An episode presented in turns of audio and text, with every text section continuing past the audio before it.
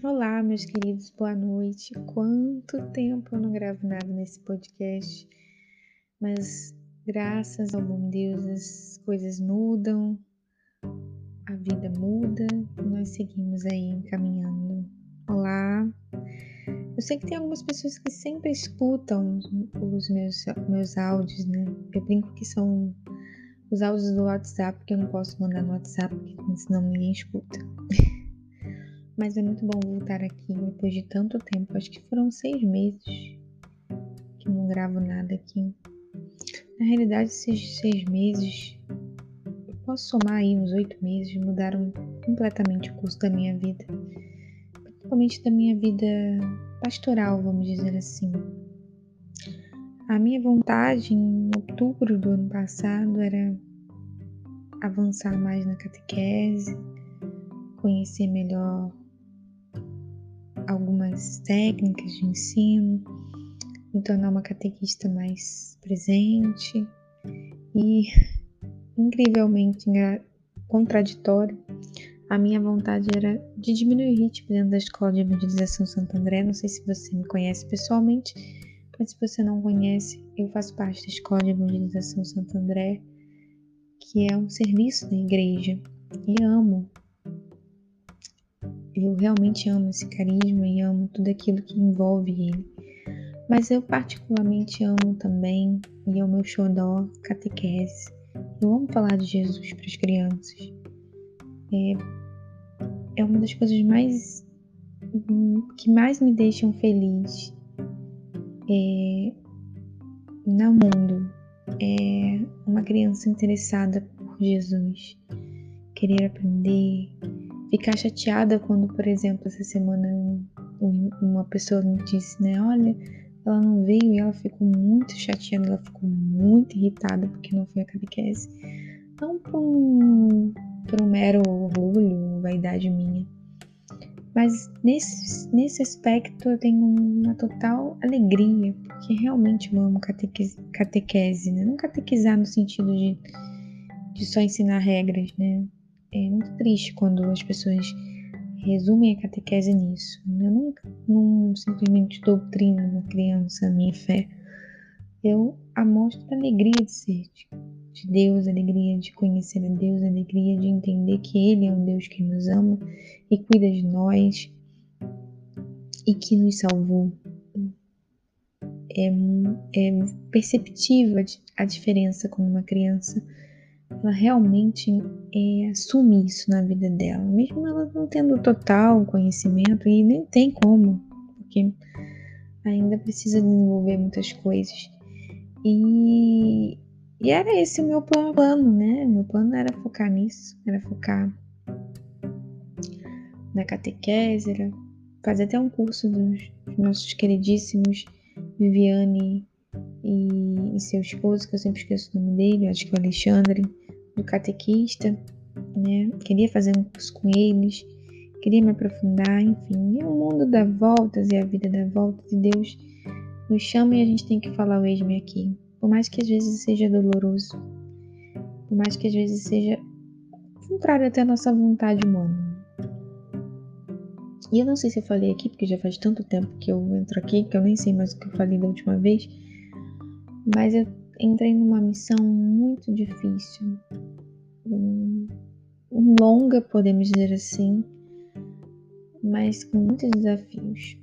Graças a Deus a gente sempre encontra é, pessoas que vão nos ajudar a, a carregar um pouco, não uma cruz, não é uma cruz no sentido né, de pesado, mas no sentido de que realmente a responsabilidade é muito grande, né? E tudo mudou desde então, tudo tem mudado. Né? Eu preciso viver algumas realidades diferentes, me falar com pessoas que eu nunca falaria, ou não de uma forma direta, direta, né, digamos assim. E eu hoje tenho refletido, né, são 11 e 6 da noite, e eu tô com dor de cabeça, acho que eu não vou conseguir dormir tão cedo uma série de coisas na minha cabeça. Não para, minha cabeça não para de pensar, vamos dizer assim. E cada hora eu me lembro uma, de uma coisa diferente que eu tinha que fazer. Quando eu vejo já são 11 horas e eu não consigo dormir. Mas no meio dessa loucura da, do dia, inclusive estou fazendo teologia ainda, estou no penúltimo período, mandei um e-mail agora para a faculdade tentando retirar o trabalho de conclusão de curso desse semestre, que eu acho que vai ser impossível. E ainda me aventurei em outra faculdade, Ciências Contábeis. Alguém explica o que eu tenho na cabeça? Não sei, mas enfim. E no meio disso tudo, dessas tantos a fazer, de tantas coisas, eu nem falei do trabalho. Né? Eu tenho refletido o meu relacionamento com Deus como, como as nossas prioridades mudam, como Deus faz em tão pouco tempo tantas coisas diferentes. É muito engraçado, né? Quando a gente de fato assume né? aquilo que Deus quer na nossa realidade, na nossa vida. Como você fala, nossa, eu estava ali, agora eu tô aqui. É... Permitir Deus conduzir a nossa história é uma das ações mais corajosas que a gente pode fazer na vida. Não é fácil. E, e apesar do caos que está na minha vida, porque minha vida está um caos, porque tudo é prioridade, e quando tudo se torna prioridade, fica difícil a gente conseguir fazer as coisas bem. É algo que eu preciso trabalhar em mim. Ainda assim, nesse caos, eu consigo ver a ação de Deus nas, nas coisas, né? Eu consigo é, perceber o seu cuidado comigo, perceber que, por mais que Ele me delegue, me, me envie a missões muito difíceis, a coisas que eu nunca imaginei que faria, que teria que estar à frente, que não é a minha vontade, porque, como falei no início, a minha vontade era catequizar e evangelizar as crianças. Somente, né? Ou de uma forma mais profunda. Ainda assim, no meio desse caos eu consigo enxergar a Deus. Né? E, e eu estou em caos total. Até a minha vida espiritual está uma loucura, uma bagunça. Eu não consigo mais rezar, eu não consigo mais ter uma direção espiritual. É, não que eu não tenha, né? Porque eu tenho um diretor espiritual, mas eu não tenho conseguido viver aquilo que ele me pede, né? melhor dizendo. E o mês de agosto tem muito a ver com isso também, né? E tudo combina nesse mês de agosto, que é o mês das vocações. E quem quem me conhece sabe que eu tenho muitas dúvidas em relação à minha vocação. É algo muito complicado para mim. Apesar de eu ter 33 anos, eu demorei muitos anos para parar para pensar nisso. Na verdade, eu nunca parei nisso para pensar de uma forma justa e, e verdadeira comigo, franca, né? Podemos dizer assim. E tá fazendo esse caminho aos 30 anos tem sido muito difícil. Porque Deus tem me mostrado é, sonhos que eu não imaginava que eu tinha. E, e às vezes no caos, no caos da nossa vida é muito difícil escutar a Deus, né? Mas ao mesmo tempo, nesse caos. É, eu não sei se estou sendo é, estamos me fazendo compreender, mas no meio desse caos Deus fala conosco, independente, sabe? Ele age, ele fala. Claro que eu sou a pessoa mais que mais vai vai falar para vocês por aqui ou por qualquer outro meio que a gente precisa ter uma vida espiritual, isso é fato. E como isso faz falta quando a nossa vida espiritual está desequilibrada, como está acontecendo comigo. Né? Eu acordo cansada, durmo cansada, acordo cansada, durmo cansada. É um monte de coisa para fazer.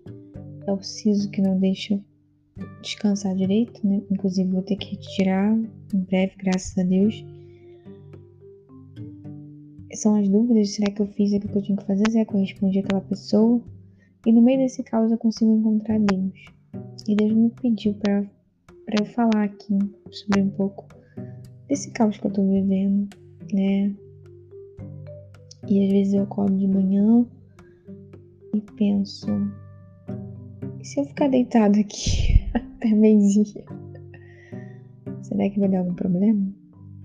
Porque às vezes a gente tem essa tendência, eu tenho uma tendência muito grande a me paralisar. E em relação à vocação, que tem tudo a ver com isso, parece que não, mas sim, sempre foi assim. Na verdade, eu sempre tive a tendência de paralisar, de não pensar nas possibilidades. Até o fato de pensar nas possibilidades de ou um matrimônio ou um celibato me causava é, irritação, me causava angústia. E a vocação não tem nada a ver com isso. A vocação não pode te causar esse tipo de coisa. Então, o que que está de errado, né? O que, que tem errado, né? O que está errado e o que tem errado nessa história? É justamente a questão de que a gente tem essa tendência a paralisar. Né? Eu vi um story outro dia que o ser humano é por padrão preguiçoso. Nós somos seres preguiçosos.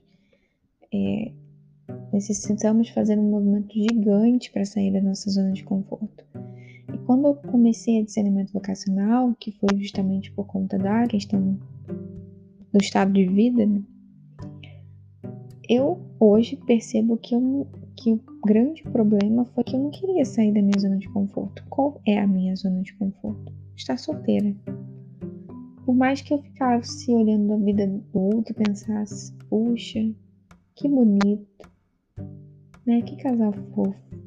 Ainda assim que isso me fizesse pensar e refletir se eu não poderia ter aquilo, né? Que eu via, enfim.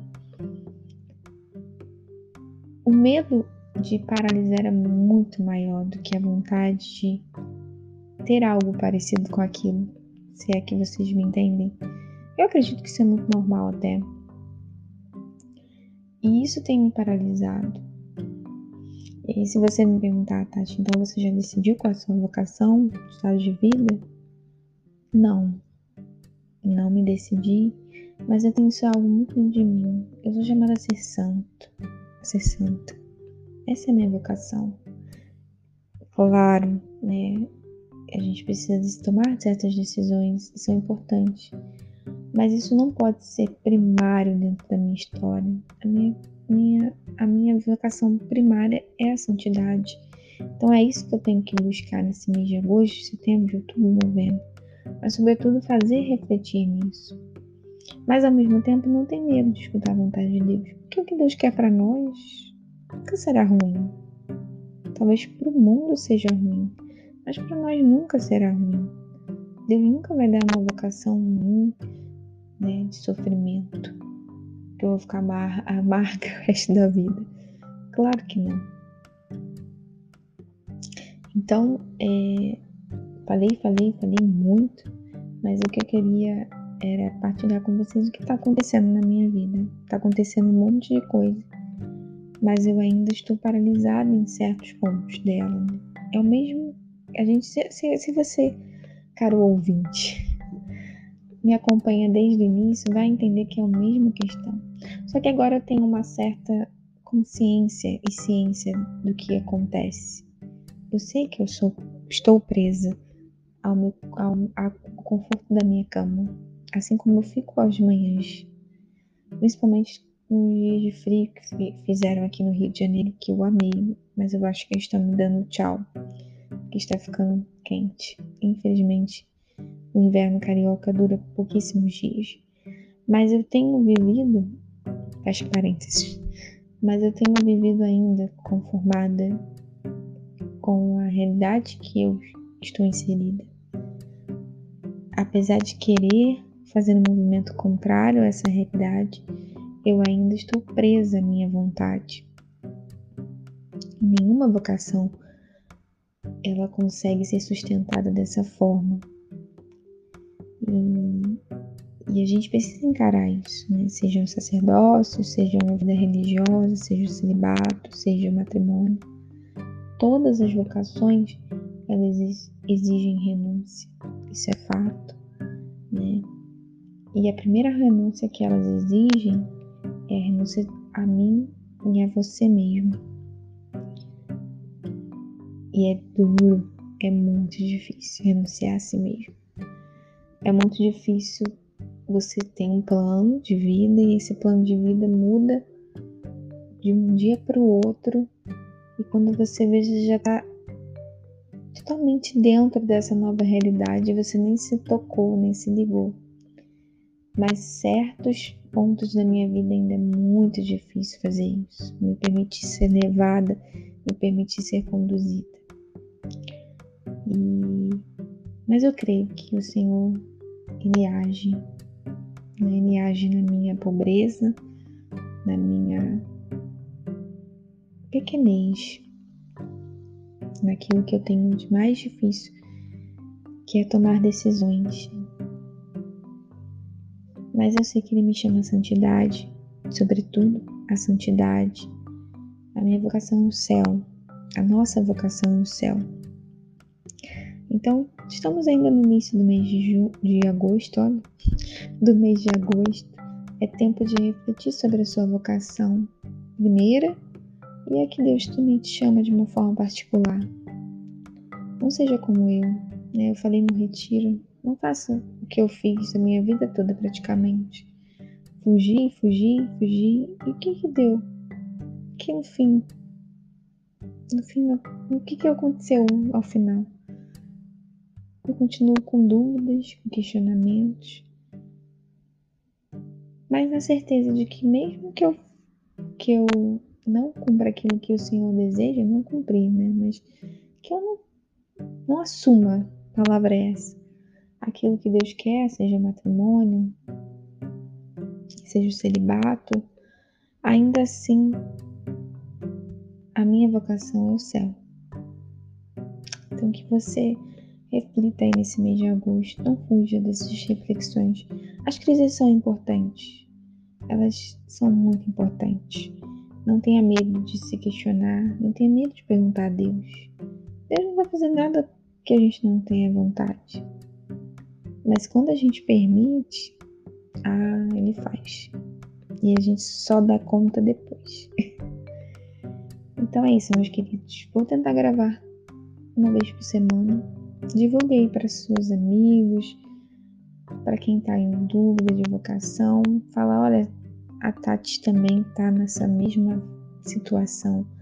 Crise, tamo aí, entendeu? a crise existe, ela é real. Estou enfrentando uma crise atrás da outra. Mas na certeza que o bom Deus, ele cumpre tudo aquilo que ele fala. E Deus me prometeu um dia que ele nunca vai me abandonar. Não importa. Uma vez, uma noite de muita crise, de angústia, eu, eu, eu não sei se eu posso dizer que eu escutei a voz do Senhor, porque eu não escutei com meus ouvidos. Mas eu tive uma sensação de que Deus falou comigo, falou, não importa se você vai se casar, não importa se você vai ficar solteiro o resto da vida, não importa se você vai se tornar celibatária. Eu quero que você tenha certeza de que eu nunca vou te abandonar.